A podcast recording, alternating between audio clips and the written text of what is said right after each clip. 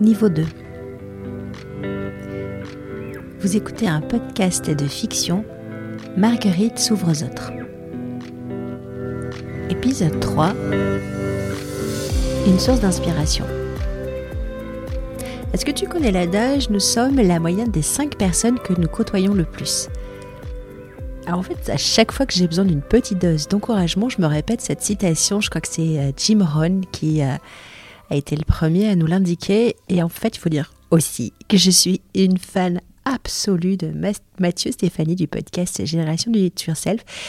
Et euh, Mathieu, on a fait son mantra. Au début, je trouvais que c'était un peu, un peu blabla peut-être. Mais en fait, aujourd'hui, j'ai vraiment, mais vraiment envie de lui piquer. Je m'appelle Stéphanie, je suis ingénieure, formatrice de personnes compétentes en radioprotection et podcasteuse.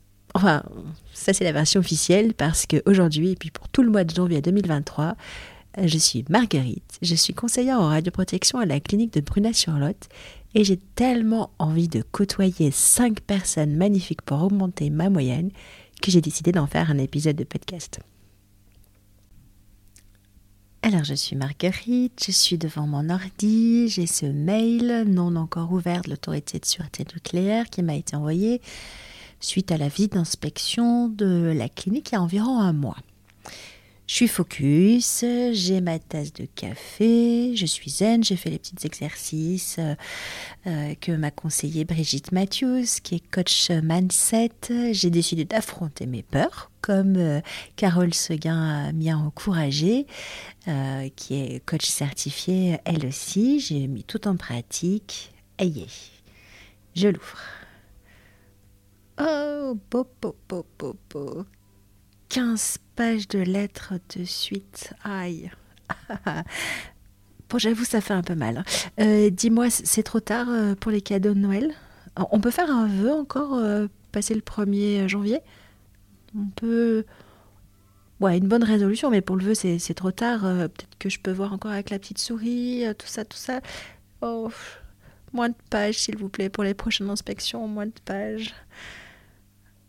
Je vais relativiser tout ça et me dire que malgré tout, je ne suis que, entre guillemets, conseiller en radioprotection et que finalement ma mission elle est quand même bien bordée par un cadre. Alors à l'intérieur de ce cadre-là, j'ai encore quand même beaucoup de liberté, beaucoup de marge de manœuvre et, c'est ça qui est sympa dans mon métier. Mais finalement, c'est quoi le rôle du euh, conseiller en radioprotection? C'est quoi les missions de la personne compétente en radioprotection? Alors, je me rappelle, Ok, j'ai comme mission euh, donnée par mon chef d'établissement euh, de coordonner la réponse. Mais je vais essayer de bien euh, cadrer mon champ d'action, mon périmètre de responsabilité, là où j'ai une marge de manœuvre et là où je n'ai pas de marge de manœuvre, je vais essayer de gérer tout ça. Gérer. Gérer. Oh Ça me fait penser à Stéphanie, Stéphanie Pinault. Stéphanie, elle a créé sa formation qui s'appelle Gérer votre boîte sans prise de tête et avec humour. Stéphanie, elle est expert comptable. Elle a créé sa boîte euh, d'accompagnement aux créateurs d'entreprises pour euh, aider ben, toutes les, dans tous les aspects euh, de la gestion d'entreprise. Ça s'appelle sa boîte, c'est la troisième dimension. Elle a créé son podcast, La gestion dans son plus simple appareil, et elle a créé un super bonhomme qui s'appelle Georges, un super persona. Et Georges, il s'y retrouve à poil parce qu'il a mal géré sa boîte. Alors je me dis que s'il y a bien une personne qui peut m'aider sur tous les aspects euh, gestion, ben c'est bien Stéphanie. Dis-moi Stéphanie, euh, gérer une boîte, euh, c'est beaucoup de procrastination. Qu'est-ce que tu conseilles, toi, à tes clients, aux personnes qui t'accompagnent pour combattre cette procrastination? Parce que je suis sûre que Georges, il procrastine à fond. Qu'est-ce que tu lui dis de faire à Georges? En effet, Georges procrastine, il procrastine beaucoup et les principaux conseils qu'on lui donne s'axent sur deux points. Le premier, c'est le comment. Ben, comment est-ce qu'on fait? Alors, euh, l'idée, ben, c'est de faire étape par étape. Donc, euh, ton courrier de 17 pages, est-ce que déjà, le premier jour, tu peux le lire juste pour avoir une compréhension globale? Et puis peut-être que le lendemain, tu peux le lire et esquisser une réponse et ensuite répondre. Ça te laisse le temps d'infuser, ça te laisse le temps de décanter et, de mettre de la distance vis-à-vis de l'angoisse, puisque bah, c'est pas pour tout de suite, tout de suite, tu te laisses un petit peu de temps. Alors, c'est ce c'est ce qui est appelé euh, communément la méthode des pas à pas, petit pas par petit pas, étape par étape, histoire de ne pas avoir une énorme montagne qui nous angoisse, mais vraiment des petites tâches à faire qui soient tout à fait faisables. Et donc, bah, ça fait moins peur. Et le deuxième axe, et celui-là, pour moi, c'est vraiment celui qui, qui mène tout, c'est celui qui dirige tout, c'est le pourquoi. Pourquoi est-ce que il faut faire ça? Pourquoi lire ce grand courrier de 17 pages? Pourquoi faire sa déclaration? Pourquoi?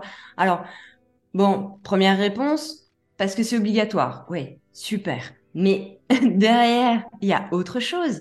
Il y a une relation avec un interlocuteur, il y a euh, peut-être des informations de gestion à pouvoir en tirer. Est-ce qu'il y a des normes qui ont changé? Euh, Alors, je, ne maîtrise absolument pas ton, ton domaine de radiologie, mais est-ce que tu as une information à tirer qui peut changer la gestion de ta boîte? Est-ce que tu dois mettre des process en place que tu n'avais pas envisagé au début? Ou est-ce qu'il y a une nouvelle euh, loi qui t'impose ci ou ça en protection? Ou au contraire, est-ce que ça s'allège? Parce que parfois c'est bien aussi ça s'allège et du coup, bah, ça fait moins de contraintes. Bref, s'informer par rapport à ces courriers de 17 pages qui peuvent faire peur, ben derrière, ça permet de gérer en conscience. Et ça, pour moi, c'est vraiment le cœur de la gestion. Quand on a les informations et qu'on peut en faire des choses tangibles pour sa boîte. Et c'est pareil pour bah, la déclaration de TVA. Ça donne quand même le chiffre d'affaires, ça donne quand même une idée sur les charges. Et, et ça donne derrière ben, une tendance pour gérer. Est-ce qu'on continue à déployer les voiles et euh, on continue à dépenser ou est-ce qu'il faut euh, resserrer les voiles, les rabaisser et puis arrêter de dépenser parce que bah, il y a très peu de chiffres d'affaires qui rentrent ou ça nous donne énormément d'informations de gestion en vrai toutes ces obligations. Donc quand on les fait, on y pense et derrière on pense à, ce qu'on va pouvoir en tirer et qu'est-ce qu'on va pouvoir en faire et comment on va pouvoir du coup ben, gérer sa boîte, tout simplement. Merci infiniment Stéphanie pour euh, cette source d'inspiration. Je l'ai ouvert ce mail, je vais y répondre, j'arrête de procrastiner, je mets en place tout ce que tu me dis. Merci. Merci infiniment Stéphanie, tu fais partie des cinq personnes euh, qui cette semaine euh, ont bien fait élever ma moyenne parce que je les ai côtoyées. Merci, merci, merci. Ciao.